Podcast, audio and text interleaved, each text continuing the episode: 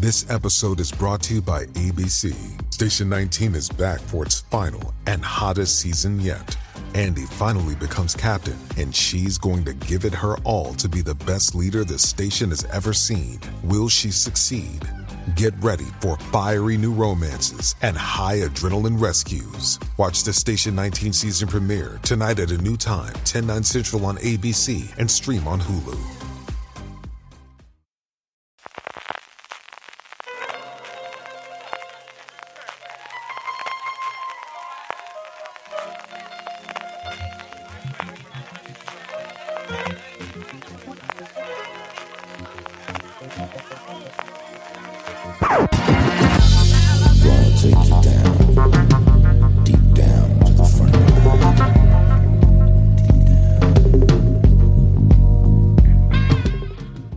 Todos y bienvenidos a Recap Juego de Tronos, el podcast de fuera de series dedicado a analizar episodio por episodio la octava y última temporada de Juego de Tronos. Yo soy Francis Arrabal y me acompaña para hablar de este segundo episodio alguien tan apasionado hablando de Juego de Tronos como Ari y Gendry cuando se encuentran. Álvaro Niva. Eso es, eso es fueguísimo, pues. Eso es fueguísimo. Muy contento porque además creo que han llegado cuervos, si no me equivoco mal. Han llegado cuervos de los oyentes, Álvaro. Tenemos cuervitos de los oyentes. Estoy bien informado entonces, mis pajarillos. Como le dice Tormund a, a John, cuervito, cuervecillo. Y esta semana está con nosotros alguien que ha hecho muchas cosas por amor afuera de series, ¿verdad, CJ Navas? Yo lo hago todo por amor, Francis. Tú sabes que yo siempre, siempre, siempre estoy a favor del amor. ¿Cuántas cosas has hecho tú por amor afuera de series? Todas las que me han dejado fuera de series, que tampoco son tantas, ¿eh? Pero ¿Cómo que no? sí, sí, ¿Cómo todas que las no? No, no, no, tantas, tantas, tantas. no muchísimas. sé. Si no, que le pregunten a Lorena, que ya verás tú cómo. ya verás tú cómo sí. Bueno, pues. Episodio apasionante para algunos personajes y sí, lo digo por Gendria que dije yo en el episodio mm, en el recap anterior que, que no sabía si había un shipeo de ellos que era Gendraria, se nota lo perdido que estoy en shipeo, sé que existía evidentemente de la tercera temporada a la segunda temporada y es Gendria eh, Pero ahora te vamos a hacer maestre de shipeos en este podcast. Sí, sí, Francis, estoy perdido, porque- ¿eh? Estoy perdido yo no, no, pero ya, ya anunciaste que esto iba a pasar y fíjate, así que Fíjate, te, no- ¿eh? te nombro maestro del amor y el shipeo.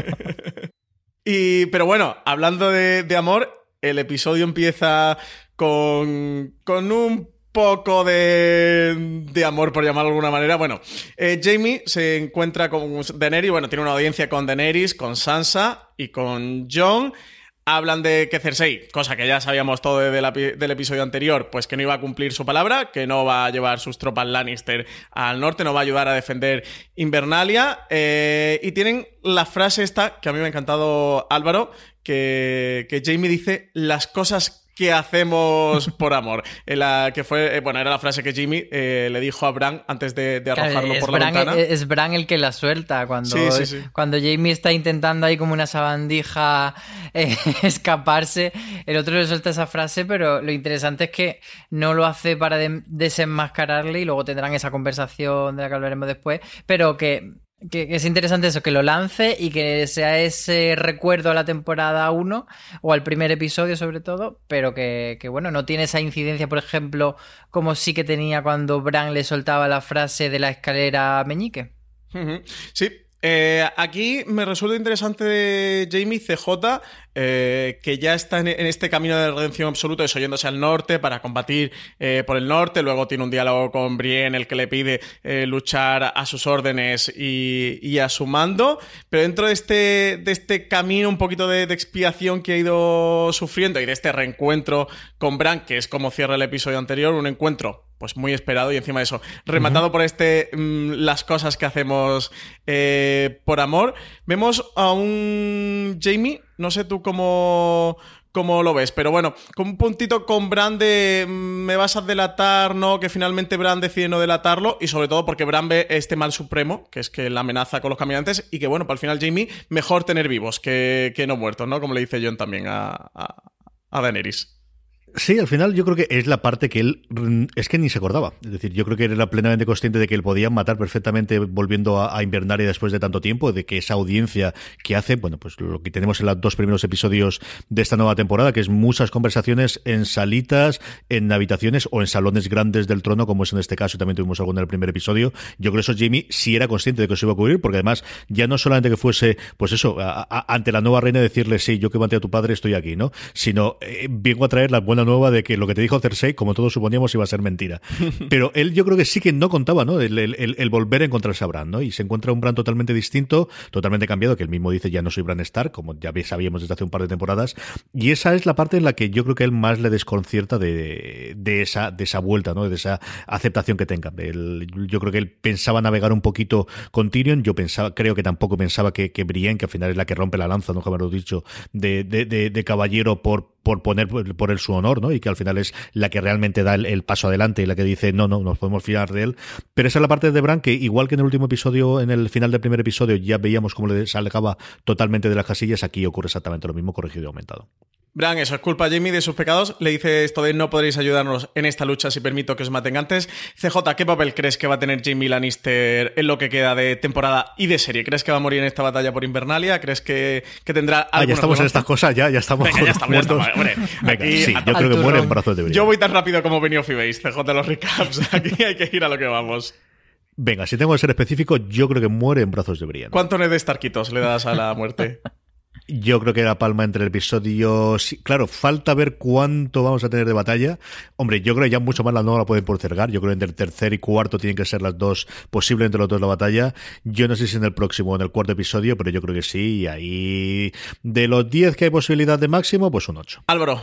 Es que este episodio eh, tiene una cosa especial que probablemente mucha gente lo critique porque, entre comillas, no ha pasado nada y verdad que no ha avanzado la acción o nos han hecho esperar un episodio más a la, eh, para la batalla, pero tiene una cosa muy chula y es que tiene la sensación todo el rato de estoy viendo a este personaje y podría ser la última vez que le vea. Sí, Entonces, sí, sí. es muy emocional porque estás creando esos momentos y esa vinculación con personajes que a lo mejor llevaban más tiempo eh, sin tener localizado. Entonces se, se, va parando en todos los personajes para luego darle una posible muerte o no. Y quizá Jamie sea eh, uno de los que muera porque, eh, como decía, eh, ha completado esa transición o esa redención y, podría ser uno de los que muera.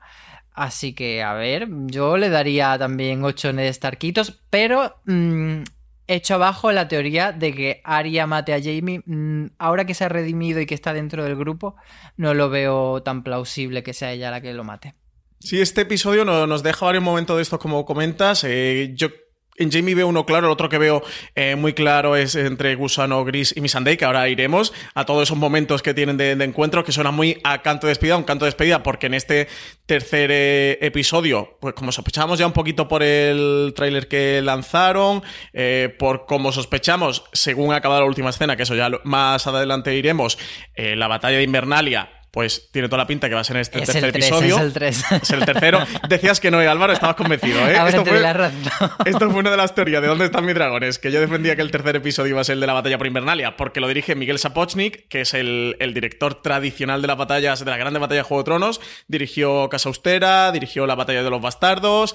Eh, sí, el, el tema era que va a dirigir el 3 y el 5 y Francis decía que iba a ser el 3 y yo decía que iba a ser el 5. Sí, pues no, va a ser el 3 la batalla va a ser el 3. Así que yo creo que aquí en esta batalla Invernalia algunos personajes morirán y yo creo que Jamie puede ser uno de ellos. Creo que el camino del personaje con este episodio está completamente cerrado y agotado. No veo mucha más historia. Está la historia de, de Bron. Hombre, quedar historia queda, que es la historia de que él vuelva a reencontrarse con Cersei después de que le haya traicionado. O sea, yo creo que esto ya mmm, me probablemente no sea algo que no veamos, sí, pero no sería algo interesante. No podemos decir que esté 100% cerrada su historia. Yo, yo le veo la trama de Bron más que, más que otra de Bron, que, que sí que Cersei lo ha mandado a matar a, lo, a, sus dos hermanos y Bron va camino de Invernalia. Lo que pasa es que me parece que se va a encontrar. Pero esa el, es para más para Tyrion. Sí, Sí, tiene pinta que sí. Así que nada, yo le voy a dar 8 de Starquitos y voy a decir que muere directamente en la batalla Invernalia. Ahora eres de Brienne de Tard.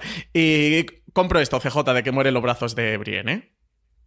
Sí, hombre, yo creo que el, que el final este de, de, Nunca sabemos esa relación, si es amistad o es un poco más... A lo mejor tenemos una respuesta al próximo episodio, pero sí se ven aquí, ¿no? Las miradas y esa confianza mutua que tenemos, eh, no sabemos qué más... Eh, como te digo, hasta qué punto es amistad, hasta qué punto puedes tener una, un punto más allá, pero se ve clarísimamente en este CJ, mojate también con eso. ¿Va a haber beso? ¿No va a haber beso? ¿Va a haber declaración? Yo creo que no. Yo creo que esto se queda en una gran amistad, de verdad. Con, con, casi derecho a roce, una gran amistad con casi derecho a roce. Bueno, vamos, eh, pasamos a Aria, que visita, vemos cómo visita a Gendry en la herrería para pedirle este arma que, que, le encargó esta, que también estuvimos especulando Álvaro sobre, sobre qué sería, que tenía como una pinta de, de lanza que se convertía en dos dagas, como una especie de arma de, de Darth Maul. En, sí, al final era un poco, es el palo con el que se entrenaba en la casa sí. del blanco y negro, pues evolucionado a tener viria y dragón a los Sí, lados. con dos puntas sí. de vidriagón para luchar contra los caminantes blancos. Nos enseñan eh, el arma. Escena más, más adelante, pero vamos a comentar ya que estamos con Ari Gendry eh, y vamos a pasar a este Gendry, a este, a este shipeo que había entrado dos personajes, que había, bueno, pues ha durado unas 5 o 6 temporadas hasta que por fin se ha consumado, y nunca mejor dicho que se ha consumado, Álvaro. Eh, Ari le dice que no quiere morir sin conocer todos los placeres de la vida, que hay uno que le falta. Eh, se lo hace como es un poco pasivo-agresiva la conversación que tienen porque se lo está diciendo como muy explícito pero intentando ser sutil. Claro, pero bueno. es, es muy guay porque ella va a saco pero juega y hace la, seducción muy a la manera de Arya, que ser un poco agresiva pero fría, pero... Entonces eh, está muy bien llevado y me parece que aparte de, pues eso, de, del fanservice que supone consumar el shipeo, lo guay es que conecta a Arya con, con, quien ella es, con una persona mm, pasional y, la devuelve a lo que le habían quitado o lo que podrían haberle quitado en la casa de blanco y negro cuando se convertía en nadie. Entonces, es un poco ese juego de balanzas del de personaje. CJ, tú que eres a tope con el amor, te habrá gustado este Gendry, ¿no? Sí, yo creo que estaba muy bien, ¿no? Y que al final tiene toda la razón del mundo con esa salvaguarda. Y es que al final volvemos a tener a Aria y no tenemos a esa asesina fría que era más un robot que una, que una mujer o que una niña, ¿no? Ya creo que es el, el momento en de sí, esa parte la tengo, pero ahora que he ocupado después de la última temporada el lugar al lado de mi hermana y que de alguna forma vuelvo a aceptar que soy una de las herederas de los Stark, eh, también me falta esta parte que es de niña mujer, ¿no? Y, y ver cómo se encuentra y ver a Macy Williams, pues eso, de, de niñita y ver toda la, la, la, evolución que hemos tenido, de, de verla como una cría en el primer episodio al que se hacía mucho homenaje en el, en el episodio de la semana pasada, ¿no? A esa vista inicial cuando llegaba en su momento el rey Baratheon con, con toda la corte y era a través de los ojos de Arya lo que veíamos a lo que vemos ahora, que es por un lado una asesina implacable, por otro lado una mujer que decide que antes, pues como decíamos, ¿no? Igual que hay otros que lo que quieren antes de morir es eh, pasar un tiempo con su mayor enemigo o emborrachándose, y hay otros que prefieren hacer otras cosas y oye, pues muy bien, bien hecho, Arya. Sí, a mí me gusta justo por lo que tú comentas, esa consumación ya de niña mujer ya eh, plena. De hecho, le vemos en una escena anterior como, eh, bueno, Gendry piensa que se va a refugiar en, la cripta de Invernalia. Y ella le dice, no, no, no, yo, voy a primera línea de batalla. Y lo deja aquí fascinado tirando los cuchillos y demuestra, pues, esta área en la que se ha convertido. Y por otro lado, eh, de cara a un posible final de área, que no sé cómo, si, si, vais enfocando ya también a Arya de que, de que puede ir terminando su camino, puede ir doblando la servilleta en Juego de Tronos. Eh, yo voy a interceder aquí en nombre de Valentina Morillo, porque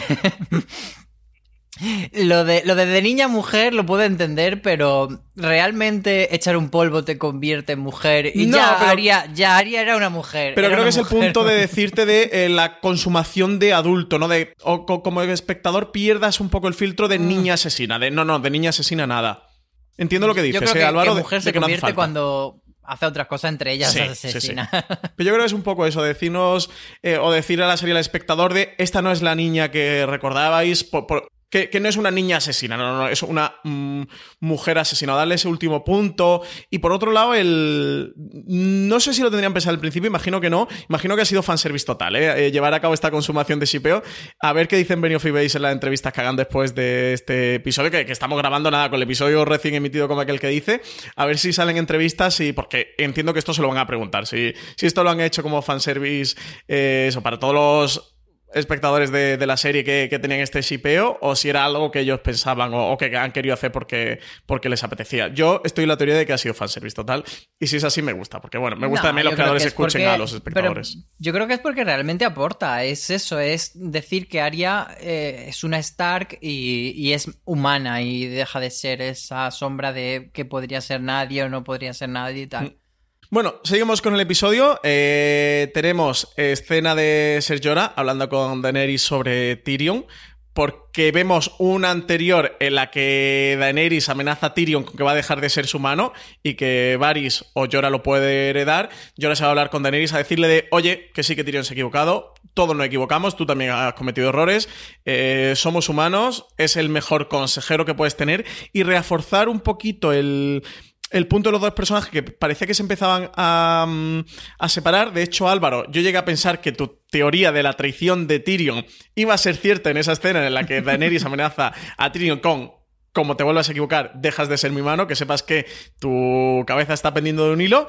Pero parece que después del diálogo de Ser Jorah mm, se puede fracturar esta teoría. ¿Tú cómo lo ves, Álvaro, que ha sido el máximo defensor de la teoría de Tyrion traidor? Yo sigo pensando que es posible todavía. Sí que es verdad. Además que esa escena, sobre todo cuando van por el pasillo y, y Daenerys le dice a Tyrion, no sé si eres un necio o eres, o, o sea, como, no sé si te has equivocado y eres un necio o, o, eres un traidor. Y claro, todos sabemos que Tyrion no es un necio, entonces, ¿es verdad lo que él dice que ha subestimado a sus enemigos? No lo sé, me cuesta creerlo, es que es Tyrion. CJ, ¿tú qué crees? Tyrion llevó un año muy malo, o sea, un año, unos meses, ¿no? Pero, es decir, eh, acuérdate el inicio de la temporada pasada en el que no hubo batalla que daba que la que, que no, la mata. O sea, claro, es que le ponen tres dragones, él sabía bien cuando era defender un sitio, pero esto de atacar y de ser el que manda, Tyrion yo creo que es un grandísimo estratega siempre en una posición de inferioridad. Yo creo que siempre ha sabido hacerlo muy bien cuando se le ha subestimado. Y cuando ha metido la pata continuamente es cuando tenía el, el dominio sobre las fuerzas, cuando era el que tenía el ejército poderoso, el ejército que tenía que conquistar, y eso no es lo que acababa de hacer. Él lo hizo muy bien en, en, Aguas Negras cuando tenía que defender la posición y ver cómo tenía que hacerlo, cuando ha tenido que campear por un lado u otro sus hermanos o el resto de, de, los, incluso a Joffrey, ¿no? En su momento de, calmarlo, y en ese momento eh, llevó una época muy mala. Y, y, aquí nuevamente, yo, yo creo que sí que la, la intersección de, de Jorah y la de los consejos que le da y la vuelta otra vez a la corte le da un punto que, que, le puede permitir a Tyrion el tener, a ver qué ocurre con el resto de la batalla, ¿no? A ver qué ocurre ahora, eh, si le dejan estar o no en primera línea de batalla, si muere, que yo creo que también es otro de los, los que sí él decide estar en primera línea de batalla. Lo que no está salvando a quién, supongo que Sansa sería lo más factible, ¿no? Que, que tuviese algún momento último heroico antes de fallecer para salvar a una Sansa con la que él siempre tuvo esa devoción y a la que siempre cuidó y fue de las pocas personas, de los pocos hombres, desde luego, que más o menos han tenido, eh, que han tenido a, a, Sansa como, como persona, en vez de simplemente como un objeto o como un fin para unos medios por un determinado fin.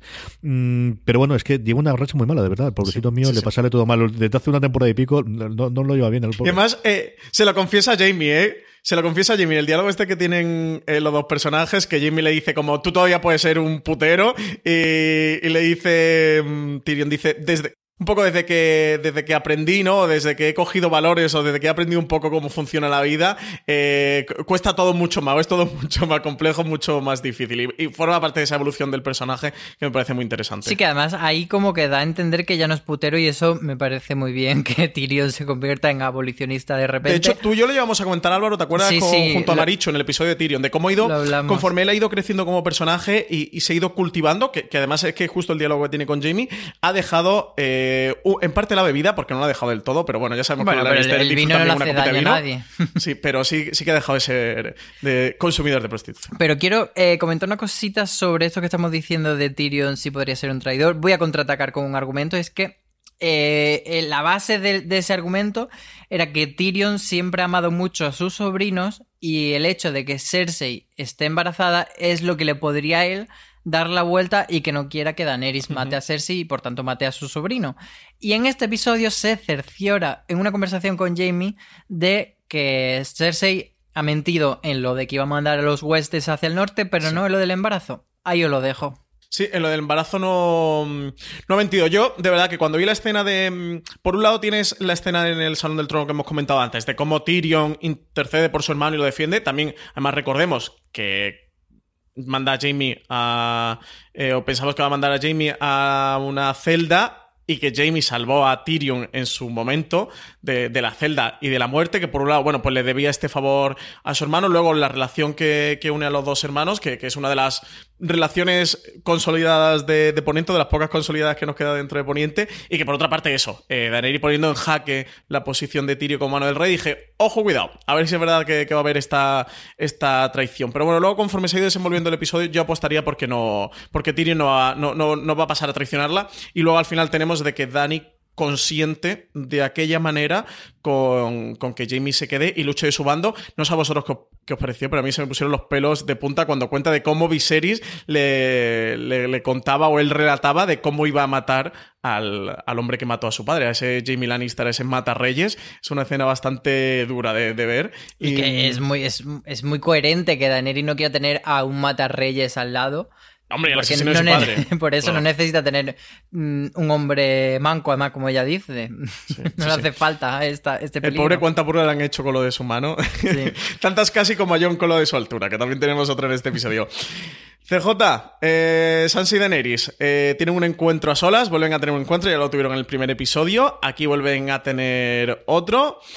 Eh, se acerca a Sansa un poquito para reconciliar posturas. Eh, Laza está un poco la pelotilla. Que Sansa se, se sonríe, le, le, gusta un poquito que, le doren eh, la píldora pero demuestra lo inteligente que es Sansa, eh, lo inteligente que, se ha convertido este personaje, evolución que ha tenido, y le pregunta qué va a pasar con el norte tras la guerra con los muertos. Mm, ¿Tú qué crees, CJ? ¿Qué va a pasar aquí? ¿Qué va a pasar con el norte? Ah, yo qué sé. Yo es que soy mucho más, más. eh, Vamos a ver, aquí varias cosas. Es una de mis escenas favoritas del, episodio. Yo creo que lo estaba buscando. Yo creo que en un momento dado, viendo como, como desde el principio, como veíamos que el episodio iba a ser no reencuentros, que eso tuvimos en el primero, pero sí esas conversaciones, como comentabais vosotros al principio, que podrían ser las últimas de alguno de los personajes y de volver a hacer, por un lado, fanservice y por otro lado, el, el poner personajes que durante ocho años no has podido eh, juntos a la misma habitación para hablar. Yo buscaba mucho esa conversación eh, privada en esa salita pequeñita eh, que recordaba muchas que hemos visto eh, previamente en Desembarco del Rey, con otros personajes distintos, normalmente también con, con mujeres de ellas dos. A mí me gustó mucho esa escena. Me gustó mucho la parte de Sansa porque, igual que en el primer episodio, es la única que piensa de ¿y cómo vamos a alimentar a toda esta gente? Aquí nuevamente es la única que dice ya, ¿y cuando esto termine qué? Ya, porque tiene pinta de que todos vamos a morir. Pero uh -huh. por mucho que lo digamos y por mucho que lo repitamos, hombre, si estamos puestos aquí y hemos puesto pie en pared aquí en Invernalia es porque al menos una pequeña mmm, final de, de, de, esperanza de que sobrevivamos tengamos. Sí. Y si sobrevivimos, ¿qué? ¿no? Y esa, esa parte de pensar más allá y de pensar lo que siempre los libros han hecho y lo que Martin también trató de hacer con los libros, que era ir más allá de simplemente las batallas y pensar en toda la parte logística, toda la parte política de qué ocurre, ¿no? De, de, de lo que sí hemos visto un poquito en la serie con todo la, el periplo de Daenerys de conquistar es muy fácil, gobernar es muy complicado, que aquí vuelvamos a tener, ¿no? El, está muy bien el que tenga los dos dragones y puedas quemarlo todo, pero tienes que tomar consejo, tienes que ver quién te va a apoyar y qué vas a hacer, ¿no? Y lo hizo, como te digo en el primer episodio, cuando dijo esa frase de cómo alimentamos a la gente, que aquí empezamos a verlo también un poquito de cómo empezamos a alimentarlo. Y mira, era fácil, teníamos el cabello de la cebolla que daba la sopa y con esto alimentábamos a Winter, es que la respuesta, como siempre, es la misma. Ya tenemos al final al que sirve por lo mismo por roto, más descosido, que al final se alimenta a todo el mundo. Y me gusta, me gusta mucho la escena, ¿no? Esa búsqueda de Daenerys, de la sororidad, de nosotros, Get Power, y vamos con adelante con todo. Y decir, sí, sí, somos muy amigas y todo lo que tú quieras, pero después de lo mío que hay, ¿no? Sí, o sea, sí, sí. De, de, después de esto, eh, que aquí hemos decidido que ya somos independientes, eh, las circunstancias son las circunstancias, puede que muramos todos, pero si no morimos, esto que hemos dicho de que el norte vuelve a ser independiente, ¿son seis reinos más uno o somos siete como va a quedar? A mí es una de las escenas favoritas de este episodio. Para mí. Sí, se lo deja bien claro eh, Álvaro, y aquí sí que a mí un punto que me desagrada de esta escena, que me parece muy chula, que es que vuelvan a resolver y a dejar el tema en puntos suspensivos, llegando un consejero de Daenerys, llegando otro personaje de Daenerys decirle algo. En el primer episodio pasa tres, cuatro veces y en este episodio vuelve sí. a ocurrir con esta escena. Y te dejan otra vez ahí ese misterio, pero muy forzado. Parece como un, una solución un poco fácil que a mí ya se me antoja demasiado torpe. Espero que no nos lo vuelvan a hacer en los siguientes episodios. Sí, era como, cuando, como en el episodio pasado cuando Sansa le pregunta a John que sí había hincado la rodilla porque la amas o porque sí, o por sí, el norte. Era un poco la misma resolución. Yo de esto creo que es interesante destacar que mmm, lo que hace la serie es un poco una conexión también yo creo que con, el, con la actualidad, con cómo las mujeres, cuando dos mujeres en un entorno, por ejemplo, laboral, eh, consiguen posiciones de poder, muchas veces se ven obligada a enfrentarse no porque quieran, sino porque la sociedad les dice como que solo hay el puesto para una y os tenéis que, que atacar y, lo que intenta ahora la sociedad es hacer lo contrario, es decir, no, podemos estar dos y tres y veinte y no tener que estar eh, enemiga entre nosotros. Entonces, por eso es muy bonito que estas dos mujeres sean capaces de reconocerse y decir, a ver, hemos entrado con mal pie, vamos a hablar de por qué estamos así, vamos a intentar encontrar una solución para entendernos y se entienden muy bien. Y, y me parece que es muy bonito por eso. Y yo creo mm, que hasta Sansa podría ser la mano de la reina, fíjate. Ups, pues no lo había pensado, ¿eh? No había pensado o eso, o que le hagan ahí un. Pues Es eso, el pacto. De, Sí, o- Oye, te quedas con el norte, pero yo soy. O que te quedas con el norte como un reino más independiente, más un, un Cataluña, lo que querría. Fueros de. Navarra. Sí, una cosa así. Pero da- me da la impresión de que, de que va un poco por ahí, de que Sansa va a, a mantener su poder en caso de que Daenerys sea reina de los siete reinos y no va a tener que hincar la rodilla tan fácilmente como lo hizo Jon. Y aquí, eh, precisamente hablando de hincar la rodilla como, como lo hizo Jon, eh, Sansa le saca el tema a Daenerys y, y Daenerys le habla sobre la lealtad que, que le profesa Jon, que le, y, de, y de cómo ella... Y además e- ese diálogo me, me- me gusta y la frase que utiliza, ella le hace un- una especie de monólogo de cómo ella siempre ha tenido en su mente eh, recuperar los siete reinos, de que cuando ella llegó por fin a Poniente, cuando llegó a Roca Dragón, se dirigía hacia la Fortaleza Roja, se dirigía hacia Desembarco del Rey, que fue Jon quien le hizo cambiar de parecer, quien, quien le hizo ver las cosas de otra manera, cambiar su perspectiva y que su foco dejara de ser eh, conquistar Desembarco del Rey y conquistar los siete reinos y enfrentarse a, a los caminantes blancos y ir a defender Invernalia. Le, le planteé un poco de, eh, piensas que, que él es quien está haciendo todo esto por mí, por amor, quien él es quien ha hincado la rodilla por amor, pero re- realmente quien más ha sacrificado eh, soy yo porque he dejado mi, el verdadero motivo de toda mi vida, el verdadero motivo en el que me han criado desde que era pequeña, para luchar la guerra eh, que él quiere y para venir aquí a defender a Invernalia. Un poquito ese Zasca Sansa de eh, amplía tus miras, de estás viendo mucho lo que Jon ha hecho por mí, pero no estás viendo todo lo que he hecho yo por Pe- Jon. que yo no traído lo aquí hace, mis tropas no lo hace como un zasca, ¿eh? Y además, de hecho ahí Sansa tiene una respuesta muy, mm, yo creo que casi directa a sus haters más chirulos, que es decir, mm, que no estoy celosa. Lo que pasa es que los hombres hacen gilipolleces cuando están enamorados y Jon está enamorado de ti. Y por eso es por lo que Daenerys le responde que, bueno, que Jon puede hacer gilipolleces por mí, pero yo estoy haciendo el doble. Entonces yo creo que va por ahí. Sí, yo creo que lo que le viene a decirle a Sansa de, oye, gilipolleces por amor, a lo mejor estamos haciendo todo. No, no la está haciendo solo Jon, que, que yo en vez de irme a conquistar mi, mi trono de los siete eh, eh, reinos, que era mi, mi meta, eh, y era mi única meta, y era mi verdadera guerra, he venido a, a luchar en la guerra de Jon, no, no a luchar mi guerra. O sea que a mí me parece interesante porque complementa un poco el, el discurso de Sansa, le da otro matiz eh, diferente. Sansa está como muy focalizada en "Mm, Jon hace, está haciendo esto por amor, los hombres hacen tonterías por amor, y Dani le dice, bueno, ¿y, y qué hay de lo mío, no? ¿Y, y- y mi parte qué pasa? ¿De- ¿Qué, qué ocurre con- Francis, con odias a Sansa irracionalmente. No, odio a Sansa, me parece un personaje... eh, O sea, ha tenido como la mejor escena del mundo y le estás poniendo literalmente vocecita de retrasada. No, Cuando la eh. Sansa es muy inteligente, ha tenido una evolución brutal. Me parecen los personajes más inteligentes. Por ejemplo, CJ com- comentaba como en el primer episodio ocurre todo, eh, como él, ella comenta cómo vamos a alimentar estas tropas. En la temporada anterior, en la séptima, tiene también una escena de cuando están haciendo las armas de decir, oye, pero no la vais a forrar de cuero, que estamos en Invernalia, que, que- se van a congelar del frío. Y sí han mostrado muchos azotes de manto. Y, y estoy de acuerdo en que se ha convertido en uno de los personajes más inteligentes. De los dos, tres personajes más inteligentes. El caso es, eh, y aquí también tenemos la frase de Tyrion y lo uno un poquito con lo de Tyrion, y con su error de eh, cuando te crees en la persona más inteligente que hay, que sobre, eh, sobrevala- eh, perdón, infravaloras a los demás porque te sobrevaloras tú, y, y no te das cuenta de que hay personas también inteligentes, de que no es la única persona inteligente que puede haber. Creo que Sansa a veces está pecando de, de esto, que, que- que No, también le pasó no a Tyrion, que de los personajes más inteligentes. Bueno, no, Pasemos de tema porque... Vamos a seguir eh, con Diego nuestra guerra. Sansa es el mejor personaje de Juego de Tronos junto con Cersei y eso no hay discusión ninguna, Francis. Ahí CJ, ahí les Yo da. no estoy de acuerdo, pero bueno. Ahí les da. Eh, Pero vamos a estás en un error, Francis, no pasa nada. O sea, si todos nos podemos equivocar. Todos Nada, como nos quedan todavía cuatro episodios para, de- de- para que veáis la, la- la fe verdadera. Yo creo que Francis verá. Juego de Trono dentro de 10 años y se dará cuenta de esa frase que has dicho. Pues a mí me encanta el personaje, a mí el personaje me encanta, pero creo que Sansa no acierta en todo y, y no nos equivoca en nada, que vosotros lo que defendéis, de que todo lo hace bien, siempre Siguiente acierta, es la única que ve la verdad. Creo que Así es. Siguiente Ya, tema. Ya, ya. Si por Sansa fuera, eh, ahora mismo los caminantes blancos se enfrentarían a una Invernalia eh, llena de Umbers que no están. ¿Qué ha pasado con Umbers? Bueno, sigamos adelante. Theon Greyjoy, hablando de Sansa, Theon Greyjoy, CJ ha llegado a Invernalia. eh, reencuentro entre los dos personajes desde que Theon la salvara de las manos de Ramsay Bolton. Se da un emotivo abrazo y bueno, bonito reencuentro, ¿no? Entre los dos personajes. Supongo que sí. A mí es que como Theon hace tres temporadas que dejó de interesarme absolutamente nada de lo que haga, ¿qué quieres que te diga? Comprendo esa parte y es cierto que es el momento, hablando precisamente tú de Sansa, el único momento más emocional que tiene en todo este episodio es precisamente ese encuentro con Theon. Eh, sí, sí, indudablemente al final es el que le salvó de, ese futuro tan malísimo que tenía, pero como digo, le tengo tanta manía a Theon después de todas las perrerías que le pasó, que de verdad, está, no te digo que iba a pasar porque no iba a pasar ni un solo segundo del metraje, pero la parte en la que más me ha aburrido con diferencia del episodio ha sido esa.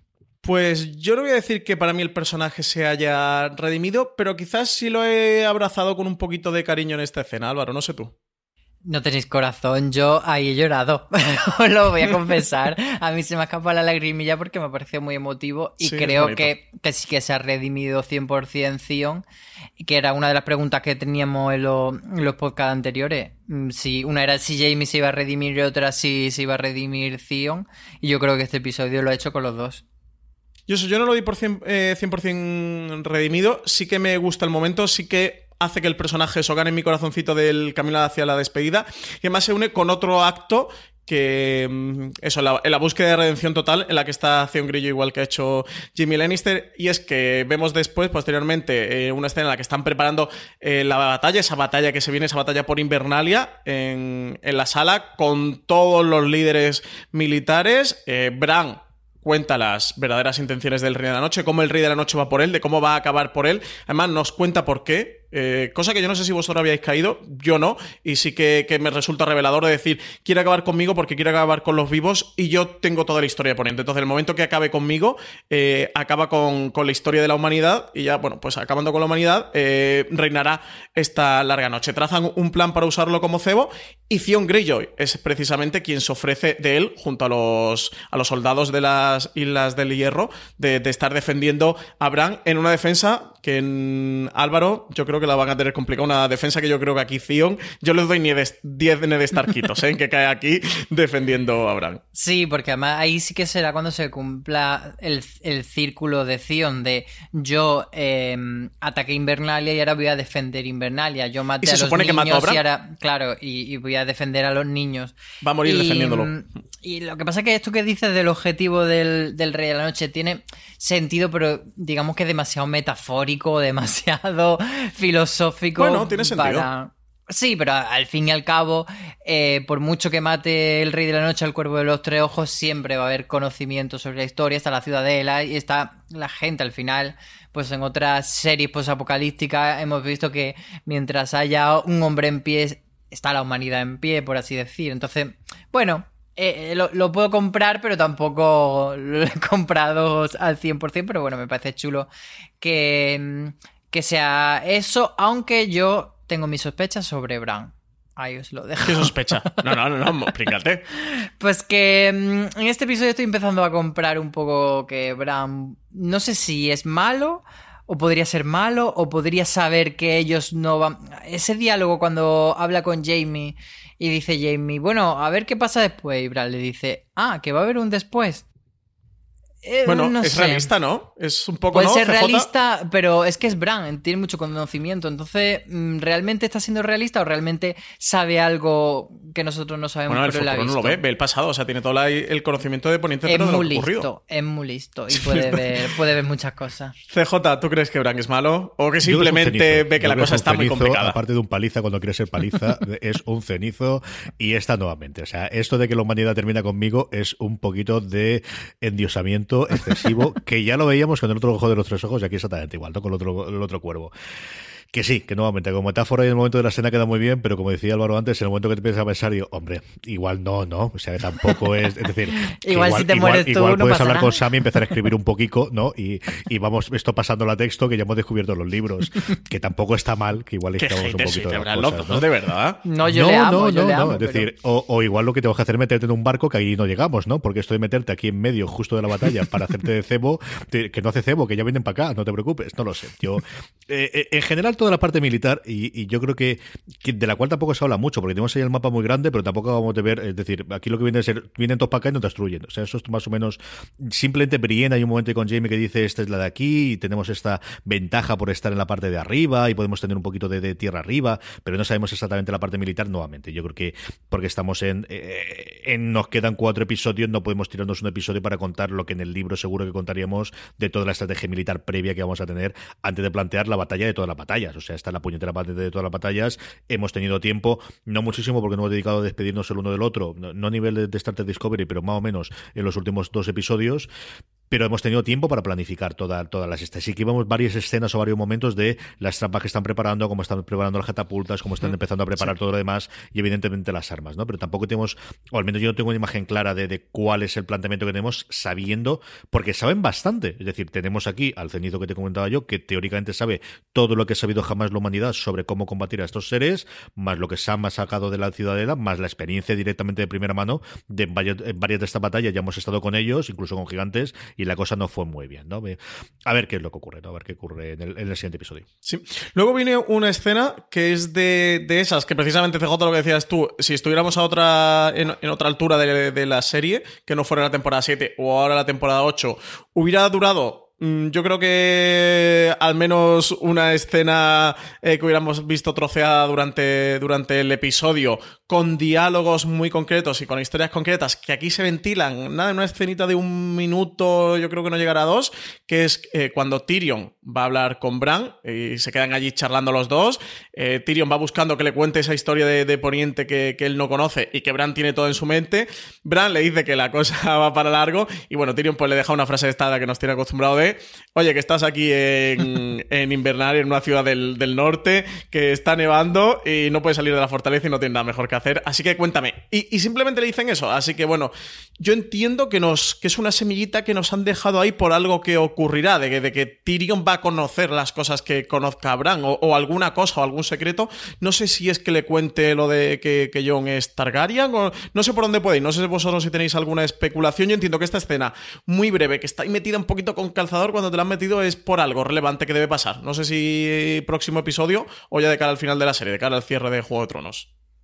Es que como desconfío de Tyrion no me, no me fío de él, pero la verdad es que no tengo ninguna teoría. pero, Álvaro, que no pero sí que me parece interesante, pero, pero yo no me fío. Yo a, día de hoy no me fío de Tyrion. Que nada, nada. Si ya no la ha traicionado, ya, ya no me ha traicionado. Eh... escena, Francis, es mucho más de checklist de, a ver, personajes que nos molan que estén juntos y lo vamos a dedicar 60 90 segundos, ¿eh? Sí, sí, yo creo que tenemos un episodio montado en su gran mayoría como si fuesen cortes de publicidad de televisión. Tenemos escena de 60 segundos y 90 segundos, en el que vamos a intentar ver lo que hay, vamos a hacer que Tyrion suelte un par de clases inteligentes, es muy divertida, nuevamente. Es que son dos, llevamos dos episodios muy divertidos, muy de reírse, ¿no? más todavía tú yo lo recuerdas igual que yo cuando lo vimos en directo allí con todo el mundo en el, cine, como nos descojonado de risa muchas veces, y aquí exactamente igual, tiene mínimo 10-12 segundos a lo largo de 10-12 momentos, perdóname, a lo largo de todo el episodio, que son muy, muy divertidos y muy de reírte.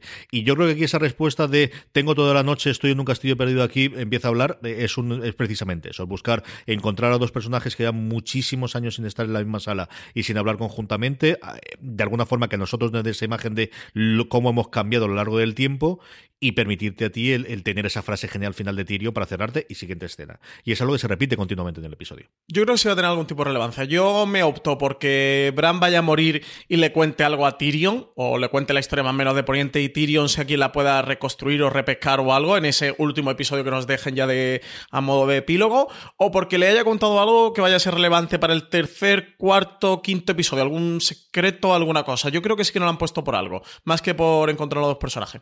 No sé, pero tengo esa un poco esa teoría, pero tampoco la tengo muy definida, así Puede que, sí, que para algo sirva, pero bueno, ya veremos. Porque Yo creo que no lo han dejado. No, no, han dejado ni siquiera material. Pero sí, exactamente, no, no, han dejado material ni para especular. Bueno, eh, hablamos antes de, de Gendria, de, la unión entre Ari y Gendry. Vamos a hablar de la otra, de la otra pareja que sale en este segundo episodio de Juego de Tronos, Missandei y Gusano Gris. Eh, CJ, no sé si tú has contado eh, la cantidad de escenas que tenemos de Gusano Gris eh, pero ya he puesto porque, o sea, este le doy tiene, tiene de estarquitos de que cae la batalla de Invernalia, ¿eh? Nos lo ponen en 5, 6, 7 momentos diferentes. Un personaje como Gusano Gris hace hasta sus planes de irse a Nad cuando todo acabe con Missandei. Vaya, muerte segura, CJ.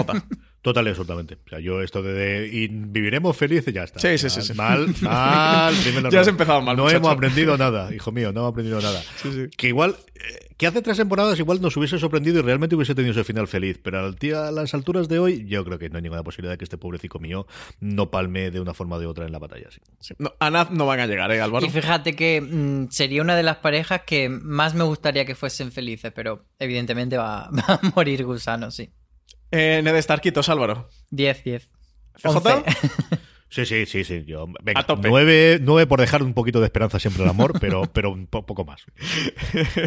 Full Ned Starquito aquí para muerte. Pues sí, eh, da pena, ¿eh? pero además que eh, hay varios. mm, El, el episodio va siendo por momentos un- una despedida de esta pareja, de este Missandei y Gusano Gris, que es verdad que, que fue uno de los hipeos de, de la serie eh, al principio. eh, ha sido una de las parejas queridas durante toda la serie. Y sí que uno casi de los leitmotivs de este episodio, que puede sorprender porque son dos personajes secundarios, pero es verdad que también son dos personajes muy queridos, es ese, cántico de despedida que le van haciendo a los dos antes de que Gusano Gris vaya a partir para, para la batalla invernal se vaya a enfrentar hacia los caminantes blancos.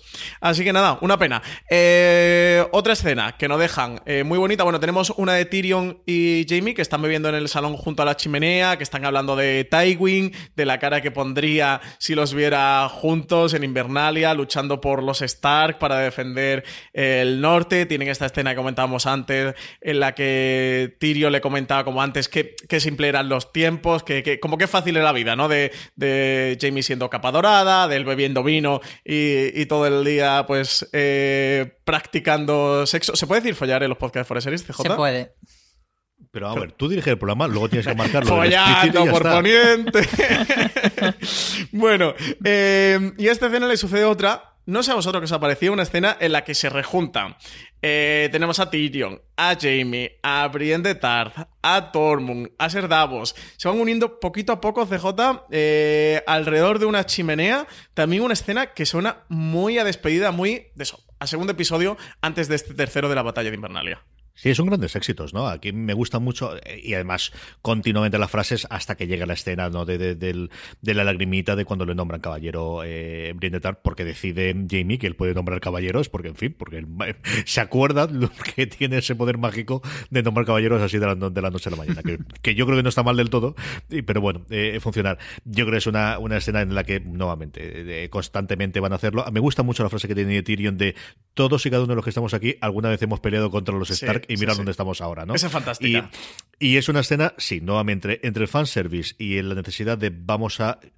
Tiene pinta de ser la última vez que vamos a ver a todos estos personajes de una forma sosegada, tranquila y disfrutando de ellos. Llevamos mucho tiempo en algunos de los casos de ellos, pues eso, eh, 10 años, eh, 7 años, eh, 7 temporadas, 8 temporadas con esta que hemos visto, otros más recientemente, pero personajes en su gran mayoría que tienen un lugar en nuestro corazoncito como, como seguidores de la serie de televisión y que queríamos juntarlos, ¿no? Es, yo creo en general algo que ves en estos dos episodios, sobre todo en este segundo. El primero es, tenemos una serie de reencuentros porque ya están todos en el mismo sitio por fin después de siete años y tenemos que mostrar cómo son reencuentros y esta es este episodio es mucho de escenas que nos apetecen ver, personajes que nos apetecen ver juntos, al menos ese último eh, gran hurra que dirían los americanos, ¿no? De, de, antes de la batalla, antes de que sepamos quién de todos estos va a poder sobrevivir. Bueno, pues vamos a verlos todos juntos, bebiendo vino, hablando entre ellos, soldándose pullas, y es una escena, eh, pues eso, de, de- tener sonrisa constante en la boca mientras la estás viendo, de la lagrimita en el caso de, de cuando nombran caballero a y de carcajada en alguna de las frases que sueltan, desde luego.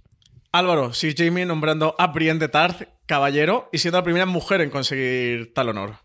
Esa es mi otra escena del episodio de la grimita que tengo que confesar porque me ha parecido muy emocionante, sobre todo por cómo ella está como que ha procesado el, el hecho de que no va a poder ser caballero nunca y es como mm, muestra que no le duele, pero cuando la nombran caballero ves que realmente sí, que es algo que le ha pesado durante mucho tiempo no poder ser caballero de pleno derecho y ser reconocida como tal y encima que lo haga Jamie, pues eh, es muy emocionante. Aparte, yo creo que es un episodio en el que no solo con lo de Brienne, sino con otras pequeñas escenas, eh, nos hablan de, ese papel de la mujer, de que cómo no le ha permitido ser guerrera aunque quisiera.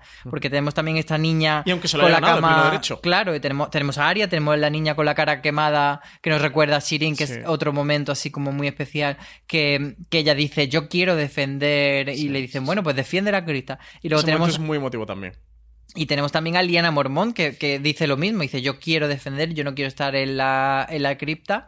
Que, que me pasa una cosa curiosa escuchando a Liana Mormont. No sé si CJ lo habrá detectado algo en la voz de, de esta chica. No, no lo he oído. No. Mi Álvaro. Pues es que es la, la que le pone la voz a nuestra amada Hilda. No me Entonces, digas. cuando ha hablado Liana Mormont, hace como, "Ay, ¿dónde está Alfur? No me digas, no, no, no he fijado. Pues mira, ahora mismo Sí, cuando sí. termine de grabar lo voy a volver a poner, sí señora. Bueno, contad que es Hilda, que es una serie de animación Preciosa. infantil que hay en sí, Netflix. De Netflix, una serie de animación para, para niños y no tan niños como CJ y yo. Yo no he visto Hilda, eh, a ver si me la veo, porque todo el mundo Deberías, habla maravillas y a Iñaki deberías. también le encanta. O sea, que a ver si me la veo. Eh, um, yo estoy de acuerdo contigo, Álvaro. Creo que es un momento tremenda. Bueno, el- el- el- para mí es el gran momento de este episodio. Mm, Jamie nombrando caballero a, a Brienne de Tar. La reacción de Tormund de este tipo que puede ser tan salvaje, pero que a su vez tiene tanta humanidad, es tan buenazo y que además también te refleja eh, las convicciones sociales de ese pueblo libre que no tienen esas ataduras que hay con respecto al- a la mujer en el mundo medieval, eh, este que o pseudo medieval que hay Sí, que de, podría de pensar Poniente, como que dice, incluso puta más tradición. machista, claro, Claro. que es como más bárbaro, pero Sí, que exactamente, contrario. podrías pensar o hacer esta analogía y es él quien dice, "Pero- ¿cómo que las mujeres no pueden ser caballos? ¿no? Y eso, y, grita este puta tradición. Y Sir Jamie, pues como dice CJ, de repente dice, oye, que tengo el poder de, de nombrar caballeros. Y nombra bien. Para mí la escena se me pusieron los pelos de punta, me resulta preciosa. Cuando acabe de terminar eh, de grabar este podcast, me la voy a volver a poner tres o cuatro veces en bucle. Es muy emotiva. Eh, la unión de todos estos personajes, de lo que comenta Tyrion, de tenemos todo un punto de unión y que todos en algún momento hemos luchado contra los Stark, pero es que también han luchado entre ellos. Cuando mm, Tyrion está nombrando las batallas que han tenido, él que, que se enfrenta en, en Aguas Negras precisamente contra Ser Davos. Y mm, me- de verdad en- encuentro estos rincones de, de Juego de Tronos que quizás son los que más estoy disfrutando y en los que más rabia me dé que la séptima y ahora sobre todo la octava temporada vaya a ser tan corta. Porque mm, a lo mejor extenderlos o tener demasiados podría ser repetitivo, podría de incluso a lo mejor convertirse en algo demasiado caramelado, pero ¿cómo los estoy disfrutando? ¿Cómo, cómo estoy disfrutando estos encuentros finales? Encuentro final también que tenemos entre Arya y el perro, que se vuelven a ver, yo creía que, creía que no se iban a volver a reencontrar, ¿eh? Y con Beric Dondarrion, este eh, vuelve a ser un encuentro frío CJ. Yo pensaba que, que Arya y el perro se iban a tener más cariño, pero cariño poco les queda a los dos personajes. ¿eh? No, tuvieron ese eh, momento de, de- de- de supervivencia. Yo creo que también es la forma de decirse cariño el uno al otro. Es decir, ese, ese es el, el- el comportamiento que siempre tuvieron y el que podías encontrarlo, ¿no? Aquí lo más curioso es como al final de todas las personas con las que el perro decide pasar la noche es con aquel que puede crear fuego, ¿no? Después del pánico que le tiene y es con Berry Dondarrion, que es al final el que puede crear fuego, pues es otra de esas parejas, ¿no? De, de incómodas parejas o extrañas parejas que crea el último episodio nuevamente para, para decirnos de eh, ya veremos cuando quedan vivos a estas horas mañana por la tarde. Sí, esa escena yo creo que un poco también para eh, lo que estuvimos comentando en el podcast de Aria de si eh, la lista seguía vigente o no. Ella ya mm, Sí, cuando sí, ve sí. A, a Beric dice, lo tuve hace un tiempo en la lista e intuimos que con el perro pasa igual, que lo ha sacado de la lista y que ya no está intentando matarle, pero luego ella dice esa frase tan guay de mira, es mi última noche, no quiero pasarla con vosotros y se va Me voy a por mi Gendry, a que me está el esperando. me está esperando lance en mano.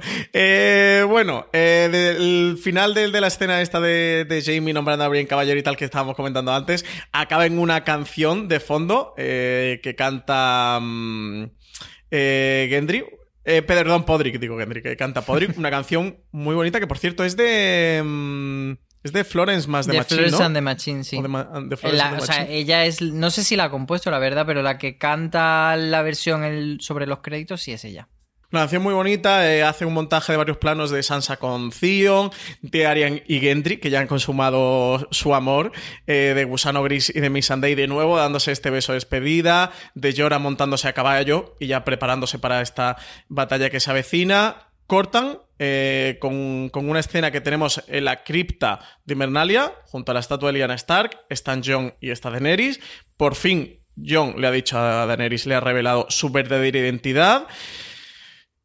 Nueva conversación que se interrumpe por, por, una llegada, esta vez de los caminantes blancos. Ya vemos a los caminantes que están ya en la puerta invernalia, pero bueno, detengámonos antes de, de ir finalizando el episodio a esa revelación final de, de Jon ante Daenerys, decirle que él es hijo de, de su hermano Rhaegar Targaryen, que él es un Targaryen también.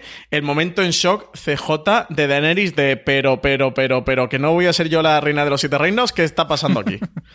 Que sí, que se le cae el mundo, ¿no? Porque al final estas cosas que tiene la, la ley sálica y mi sobrino está por delante mía en la, en la línea, claro, de lo que yo he peleado toda, toda, la vida, que es aquí quien tiene derecho a la sucesión es aquellos que venían de la línea de Targaryen, ¿no? Si hubiese borrado eso y decir, no, yo soy la reina porque tengo dos dragones, ¿qué pasa? Entonces hubiese quitado todas estas tonterías. Porque Pero soy claro, la que no arde, tú, ¿qué pasa? Claro, como tú estás diciendo que es todo por la tradición es porque viene de tu padre y estas cosas, pues ahora claro, se le viene el mundo al, fondo, ¿no? De, eh, yo te quería mucho trucho, pero ahora veremos a ver cómo está la cosa después del invento este, ¿no? Yo no tenía tan claro que iba a, a confesárselo así, creo que en un momento dado iba a llegar, ¿no? Ese, ese conocimiento por parte de Daenerys de que realmente este de aquí, primero es tu sobrino, que yo creo que todavía no se ha dado cuenta, aunque ya tendría que haberlo visto, tendría que haberlo, eh, si tantas cosas le contaban de su familia y tantas le contaban previamente, en el momento que logran subir un, a un dragón, algo extraño ocurría con ese chaval, ¿no? Si solamente, y la leyenda dice que solamente los Targaryen son capaces de montar a, a, dragones, algo tenía detrás este chico, ¿no?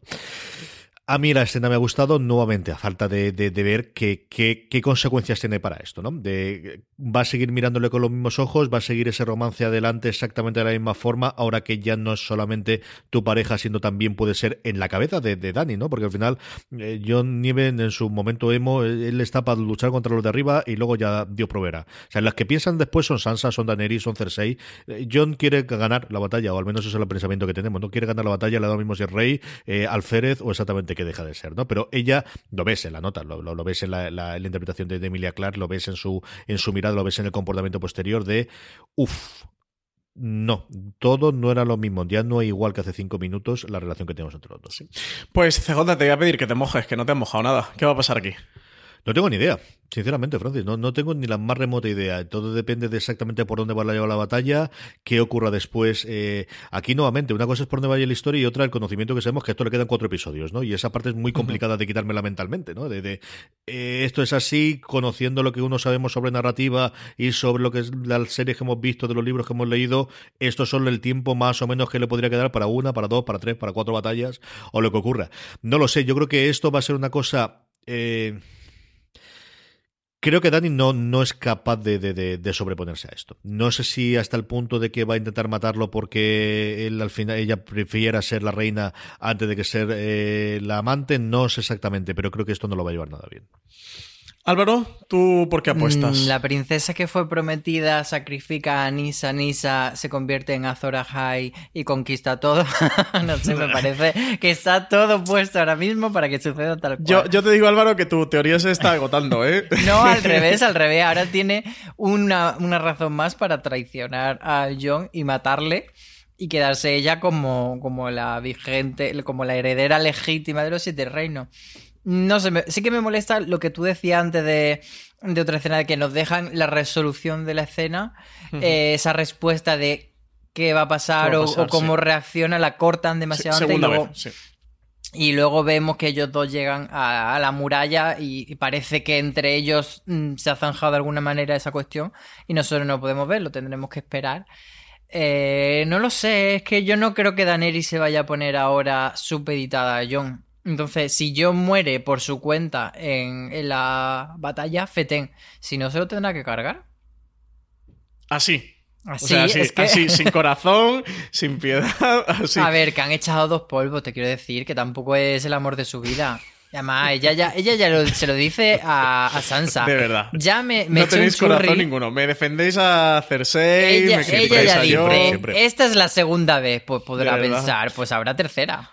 Voy a tener que tener mucho cuidado con vosotros a partir de ahora porque no soy de fiar ninguno. Además, se puede buscar uno más alto, Francis. Ella mismo lo dice. Claro. Sí, eso sí. Eh, ¿Cuántas bromas han hecho en Juego de Tronos con la altura de Kit Harrington? Eh? eh ¿Cuántas bromas? Innumerables bromas. Eh, por cierto, la, la, que hay en este que es entre Sansa y Daenerys es divertidísima. ¿eh? La, que, que, la respuesta que le da Daenerys de encontraré otro más alto.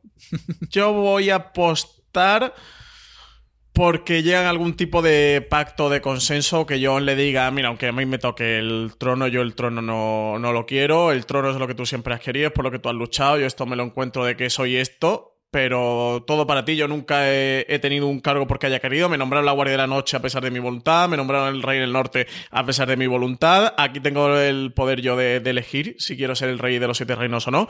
Y no lo quiero ser. Así que todo para ti. Eh, habrá que ver si acaban juntos o si no, si alguien va a morir por el camino o si no.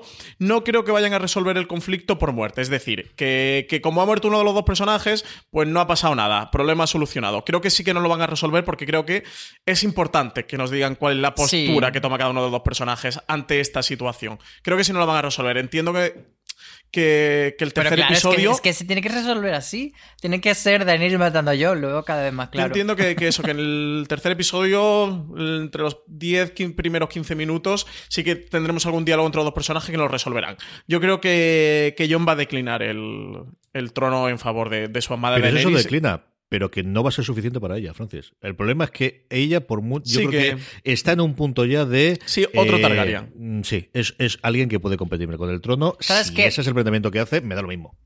Es que ella lo ha recordado en este episodio. Cuando habla con Sansa, le dice: Yo durante toda mi vida, por no decir durante estas siete temporadas, he estado intentando llegar a ese trono. Entonces, que ahora el otro venga y diga: Ah, no, es que soy Aegon porque me lo ha dicho mi amigo y mi hermano.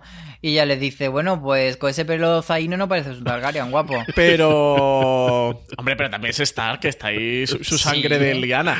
Pero también eh, Daenerys en e- ese mismo diálogo lo remata diciéndole que, que su, su empeño por el trono lo apartó Lo por el claro, empeño de Jon, que era luchar contra el Rey de la Noche. O Pero sea una que- cosa es apartar temporalmente tu objetivo y otra cosa es. Bueno, temporalmente o para siempre si mueres en eso, porque la contienda no es pequeña. Bueno, pero ella no espera morir, entonces. Una cosa es que ella diga, bueno, voy a dejarlo del trono aparcado y voy a matar al señor helado y luego vuelvo a, a por El lo señor mío. helado suena a, a Iniesta anunciando Calice para todos, ¿eh? Calesis para El todo. señor helado. Calesis para todos, sí. Bueno, eh, ya veremos, ya veremos. Tendremos recap del tercer episodio, así que ya veremos a ver qué, qué ha ocurrido por aquí. Los caminantes, Álvaro. Han llegado a la puerta de Invernalia, tercer episodio. Vamos a tener este mega batallón dirigido por Miguel Sapochnik. Episodio que sabemos que va a durar una hora y 22 minutos, que han prometido, porque ya han procurado decírselo todos los periodistas que se han cruzado por los pasillos, de que va a ser la batalla más grande rodada jamás en la historia del cine De y la, televisión. De todo. No del cine, sino pues sí, Del cine y exactamente. Y no sí. dijeron de la Vía Láctea porque, porque a lo mejor consideraban que era vivirse muy arriba, pero han procurado eso, que, que los espectadores de Juego de Tronos sepan y tengan claro y estén informados de que va a ser la batalla más grande que se ha visto en la historia del cine, por encima de la batalla de los bastardos y por encima de cualquier batalla, de salvar al soldado Ryan o de Hawkshaw Ridge o Y de... las dos torres del Señor de los Anillos. de las dos que es torres del Señor de los la- Anillos, la más exactamente, que era el referente que, que han manejado, o de cualquier otra película. Eh, sabemos eh, que va a haber batalla invernalia. Esto no tiene más vuelta de hoja. Eh, os voy a pedir que os mojéis con tres preguntas. CJ, ¿qué va a pasar si pierden Invernalia o no? ¿Y quiénes van a morir? Con tres nombres de muertes me conformo. Que van a guerrear, que sí, pierden Invernalia y se tienen que retirar a- a- a- al sur y, y plantar eh, batalla en el sur. Yo creo que en Desembarco del Rey o pueden que en otro lugar. ¿Quiénes mueren? Muere Jamie, muere Podrick y muere Brienne. Uh, Jamie y Brienne, los dos, CJ.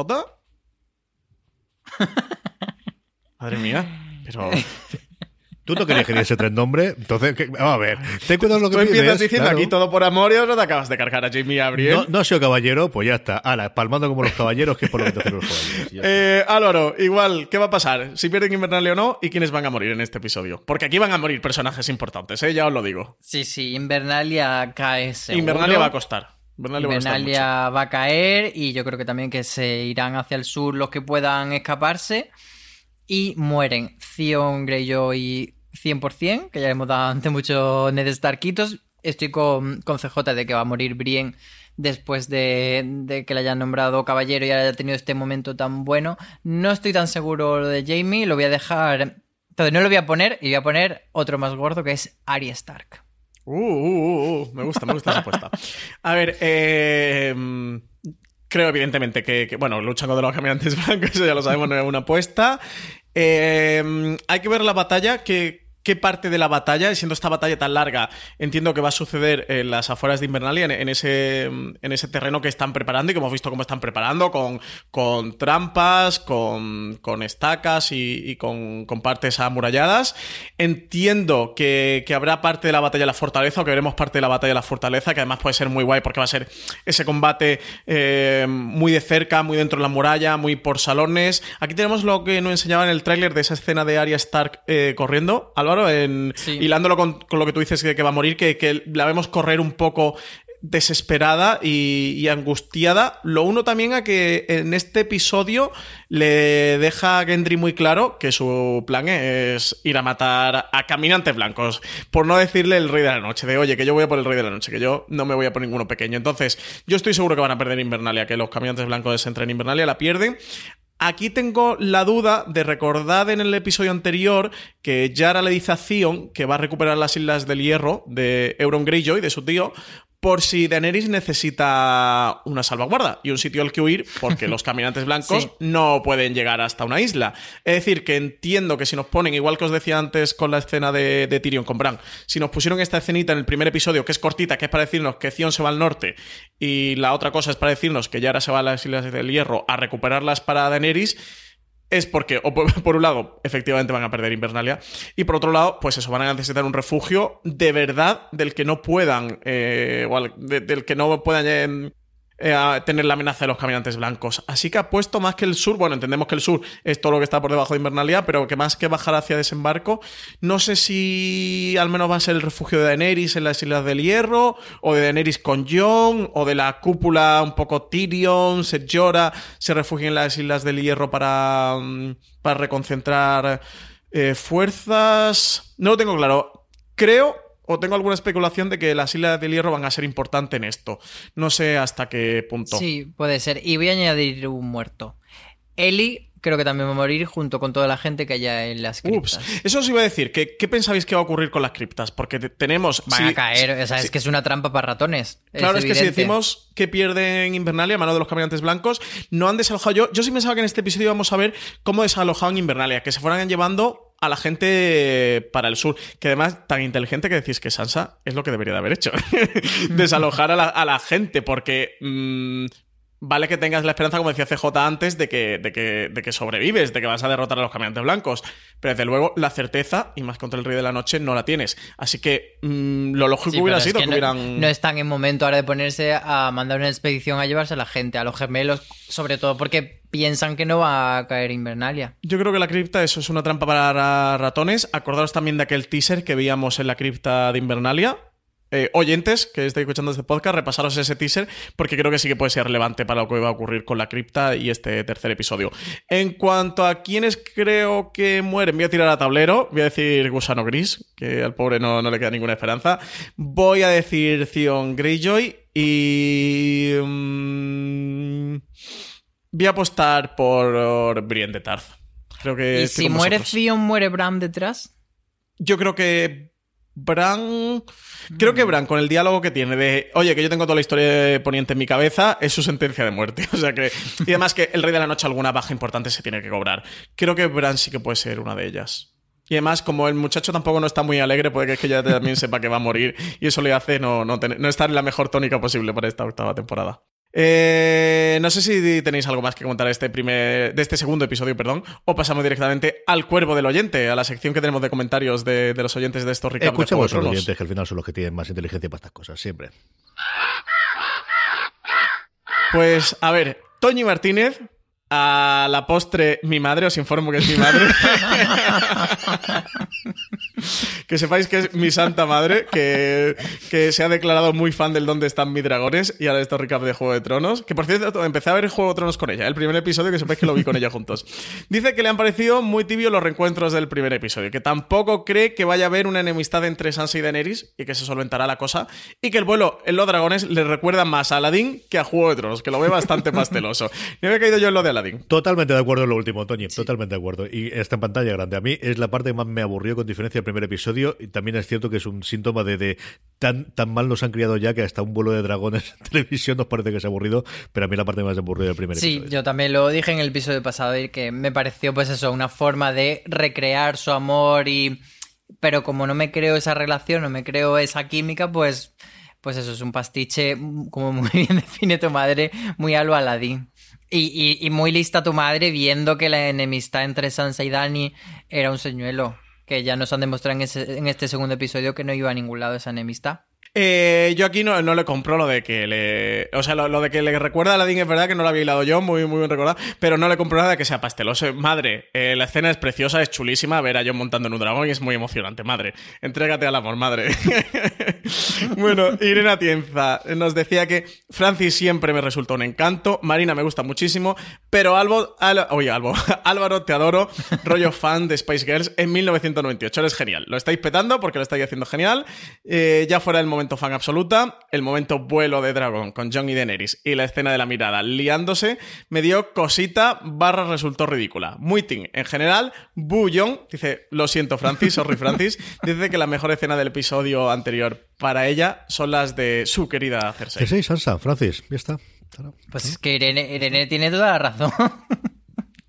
Yo solo quiero apuntar que me hace mucha ilusión esta referencia a las Spy Girls y espero que sea fan de las Spy Girls en 1998 antes de mayo, que fue cuando Gary dejó el grupo y nos rompió el corazón, porque entonces significaría que estaríamos con el corazón roto. Eh, Herb barra baja B dice que John no es un pardillo, que no se entere nada, y Sansa la súper inteligente que todo lo ve, que cada uno tiene lo suyo. Que John debería haber encontrado mejor acuerdo, porque su precipitada cesión ante Dani sí tiene mucho de fascinación, pero Sansa también se está centrando mucho en las intrigas palaciegas y sospechando de la princesa guapa de cuento, como Joffrey era el príncipe, y que se está perdiendo el punto de Que como no están todos a una, pues est- estarán muertos. Que cada uno tiene su punto de razón y que com- completa lo que le falta al otro y que junto y aprendiendo a escucharse donde, es donde estaría el equilibrio, pero que para nada de acuerdo en lo de John tonto, Sansa toda Francis, la no hace falta que te mandes correos con, con, con seudónimo. Puedes escribirlos con tu nombre y lo diríamos sin problema ninguno. Bueno, tenemos oyentes que son muy inteligentes, más inteligentes que Sansa Stark, que, que saben El verlo. oyente que es Francis Arrabal con peluca.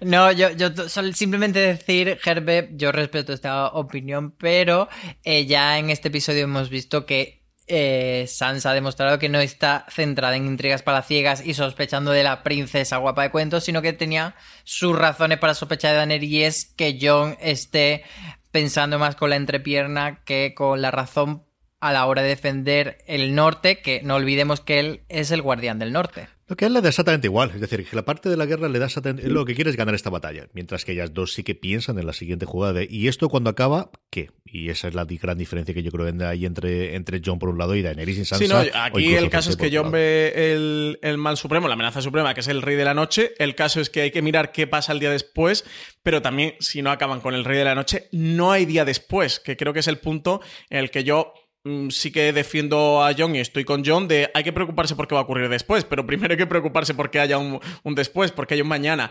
Creo que es el punto de Sansa que no ve que la amenaza del Rey de la Noche sea tan importante. Creo que ella no se siente tan amenazada por el Rey de la Noche y está pensando más en qué va a ocurrir después, o que está eh, infravalorando los esfuerzos de John por, por eh, coger las tropas de Daenerys y que ella lo reduce todo a es que se ha encoñado de Daenerys. Y creo que es algo más allá que que se haya encoñado de Daenerys. Y que entiendo el punto de Sansa, de has hincado la rodilla, de nosotros recuperamos el norte, solo nosotros, no tenemos por qué cedérselo a ningún rey menos un rey Targaryen. Aparte que hemos visto que los norteños son un poco racistillas y esto que vengan de fuera a decirle cómo hacer las cosas, pues como que no les, no les agrada mucho. Pero bueno, yo ahí es el punto de que no termino de, de estar con el personaje de Sansa y que sí que empatizo más con John. Pero bueno. Porque tú, igual que John, sí has visto los caminantes blancos, pero ella no, Francis. O sea, Claro, que pero- el, el punto de partida es distinto. O sea, tú has visto lo que son capaces de hacerlo. Ella tiene que creerse lo que le dicen, pero así por mucho Pero ahí que es justo cuenten, donde el punto en el que se cree más ¿Y- y quién se inteligente lo que los demás. CJ, en el que no es capaz de, ver más allá. Ay, Francis, No ¿verdad? No, sé, puedo si más. se cree más inteligente o no. Yo lo que creo es que es un punto distinto cuando tú te has visto los bichos estos que si no lo has visto. Por Que mucho se que lo cuenten, no lo mismo. No lo mismo. Y no, y que realmente ella quiere ver que, vale, sí, nosotros vamos a poner todo el norte en esta batalla, pero ¿para Sí, quién sí, es ese punto del diálogo es muy batalla? O sea, interesante. es que es algo que tienes que pensar. Si tú estás, si tú, tú estás luchando para ganar, tienes que saber qué va a pasar después de ganar. Entonces no puedes solo intentar ganar, porque estás luchando por alguien y estás poniendo todos tus esfuerzos, que no son tus esfuerzos personales, son los de tu pueblo. Entonces, eh, es totalmente lícito que tenga Sí, no, no, esa- e- esa mira de futuro, como dice cree que es la reina del norte. Ella sí que se cree que es la herencia de los Stark y todo. el- es decir, John, sea por ser bastardo, sea porque tiene un- un- una, llamada superior que es salvar a toda la humanidad, como quieras verlo. Para ella no. Eh, la humanidad le parece muy bien, pero son los suyos, son la gente del norte. Es- eh, ella sí que habla con orgullo de Winterfell y habla con orgullo de los Stark. John no. Esa es la parte de la diferencia. Y seguir defendiendo a sobre John. En fin. Porque tú lo atacas, biche. Sí, sí, yo, claro. Mira, es que eh, esa primera escena del episodio en la que John es realmente un mequetrefe, cuando están intentando decidir si perdonan o no a Jamie Lannister y está mm, sansando sus razones. Porque le da suya, igual. y John está Porque, ahí, porque viene el rey de la, noche. pared. ¿Qué me estás contando de Jamie Lannister Está y del Matarreyes? pintado. Que viene el rey de la noche, muchachos. Que mañana está aquí. Y que, des- y que después dice, cuando ya lo deciden, y, y Daenerys le mira en plan, bueno, ¿y tú qué opinas? Y él, Pues que no es bueno, importante. pues- y además, pues- en la pues escena sí, justo pues después vale, es con venga, Bran. hombre, en, de en- verdad. en- en la sala de estrategia de Francis. muchachos, que viene el rey de la noche, Muerto, que llega mañana, que oye, que venga, que vamos, cada uno a sus puestos. No, no nos vamos a poner de acuerdo, venga. Nada, no, no nos vamos a poner de acuerdo. Siguiente pregunta. Siguiente cuervo. Vale, eh, Black eh, Kraken dice que todo el mundo preguntando si Daenerys dejaría de lado su corona por su gente. Es que no han estado poniendo atención. Si ya lo ha hecho. Ella iba a Poniente a reclamar los siete reinos y lo ha dejado de lado para llevar sus tropas a Invernalia para pelear contra los caminantes blancos, sabiendo que pueden morir ahí o quedarse sin gente. Justo el comentario que dice Black Kraken sobre el episodio anterior es eh, la escena que vemos entre Sansa también y Daenerys, en la que Daenerys justo le dice eso. Así que nada, muy bien visto por Black Kraken. CJ, ¿algo que comentar?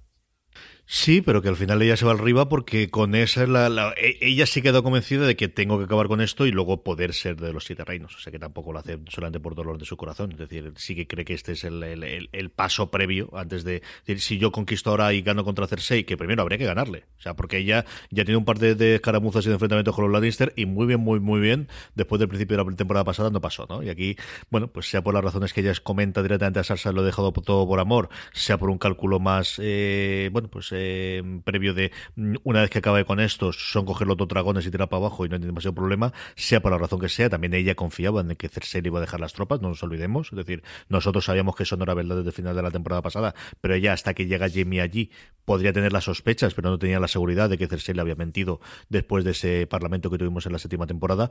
Bueno, pues eh, sea por la razón que sea, esto es, es lo que ocurre finalmente.